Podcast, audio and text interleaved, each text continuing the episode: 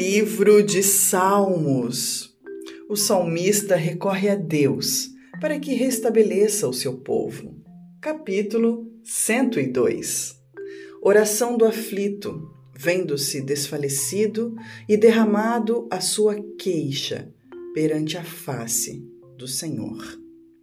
Senhor, ouve a minha oração e enchegue a ti o meu clamor.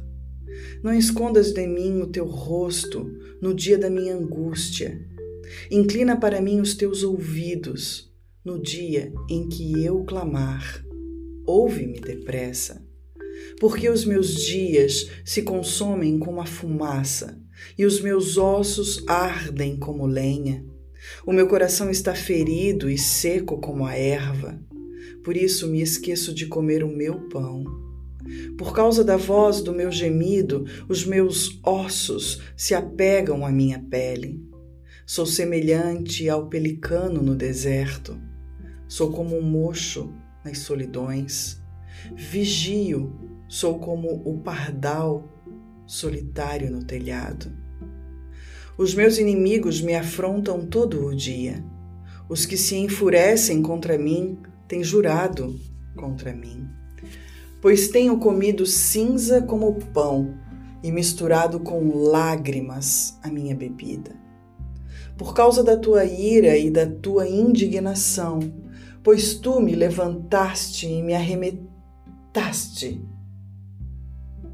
Os meus dias são como a sombra que declina, e como a erva me vou secando.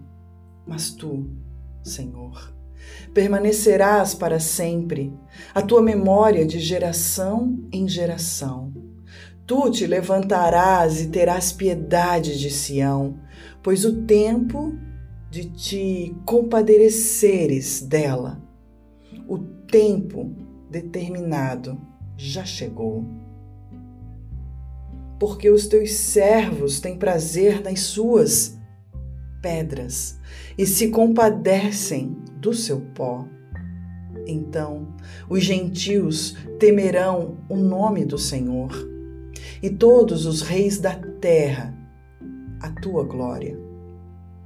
Quando o Senhor edificar a Sião, aparecerá na sua glória. Ele atenderá a oração do desamparado e não desprezará a sua oração. Isso se escreverá para a geração futura, e o povo que se criar louvará ao Senhor.